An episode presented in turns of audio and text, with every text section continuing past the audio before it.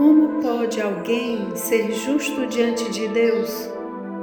Como pode o pecador ser justificado? É unicamente por meio de Cristo que podemos ser postos em harmonia com Deus, com a santidade. Mas como devemos chegar a Cristo? Muitos fazem hoje a mesma pergunta que fez a multidão no dia de Pentecoste quando convencidos do pecado clamaram: Que faremos? A primeira palavra da resposta de Pedro foi: Arrependei-vos. Multidões de pessoas se entristecem pelos seus pecados, efetuando mesmo exteriormente uma reforma, porque receiam que seu mau procedimento lhes traga sofrimentos. Mas não é este o arrependimento segundo o sentido que lhe dá a Bíblia. Lamentam antes os sofrimentos do que o próprio pecado. Tal foi a tristeza de Esaú, quando viu que perdera para sempre o direito da primogenitura. Balaão, aterrado à vista do anjo que se lhe pusera no caminho com espada alçada, reconheceu seu pecado porque temia que devesse perder a vida. Não teve, porém, genuíno arrependimento do pecado, nem mudança de propósito ou aborrecimento do mal. Judas Iscariotes, depois de haver traído seu Senhor, exclamou: Pequei, traindo sangue inocente. Todos esses lamentaram as consequências do pecado mas não se entristeceram pelo próprio pecado. A oração de Davi, depois de sua queda, ilustra a natureza da verdadeira tristeza pelo pecado. Seu arrependimento foi sincero e profundo. Não fez nenhum empenho por atenuar a culpa, nenhum desejo de escapar ao juízo que o ameaçava lhe inspirou a oração. Arrependimento como esse está além de nossas forças realizar. Só é obtido por meio de Cristo, que subiu ao alto e deu dons aos homens. É a virtude que emana de Cristo que conduz ao genuíno arrependimento.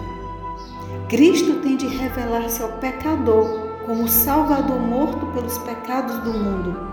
E ao contemplarmos o Cordeiro de Deus sobre a cruz do Calvário, começa a desdobrar-se ao nosso espírito o mistério da redenção.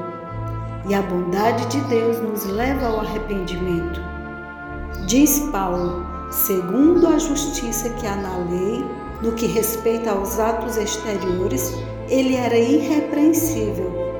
Mas quando olhou as profundezas dos santos preceitos e se viu a si próprio como via Deus, prostrou-se, humilde confessou a culpa.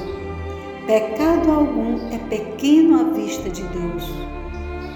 O pobre publicano que orava: Ó oh Deus, tem misericórdia de mim, pecador. Considerava-se homem muito ímpio, e outros assim o consideravam também, mas sentia a sua necessidade e, arcando ao peso da culpa e da vergonha, veio perante Deus pedindo-lhe misericórdia seu coração estava aberto para que o Espírito de Deus ali fizesse sua obra de graça e o libertasse do poder do pecado. Temos de ir a Cristo exatamente como nos achamos. A tremenda malignidade do pecado só pode ser avaliada em face da cruz. O amor, sofrimento e morte do Filho de Deus atestam a terrível enormidade do pecado e revelam que não há escape de seu poder, nem esperança da vida mais elevada, senão pela submissão da alma a Cristo. Só com risco de infinita perda é que podemos condescender com o pecado. Por pequenino que seja, o que nós não vencermos, vencer-nos-á a nós, operando a nossa destruição Adão e Eva persuadiram-se de que, de questão tão insignificante como fosse comer do fruto proibido, não poderiam resultar tão terríveis consequências como as de que Deus os avisara. Mas essa questão insignificante constituía uma transgressão da lei imutável e santa lei divina e separou o homem de Deus, abrindo os diques da morte e trazendo sobre o mundo misérias indizíveis. Estudai com oração a palavra divina. Ela vos apresenta na lei de Deus e na vida de Cristo os grandes princípios da santidade, sem a qual ninguém verá o Senhor. Ao verdes a enormidade do pecado, ao vos verdes a vós mesmos tais quais sois, não vos entregueis ao desespero. Foi para salvar a pecadores que Cristo veio. É quando mais plenamente compreendemos o amor de Deus que melhor reconhecemos a malignidade do pecado. Quando reconhecemos a extensão do cabo que para nós foi descido quando compreendermos alguma coisa do infinito sacrifício que Cristo fez em nosso favor, o coração se desfará em ternura e contrição.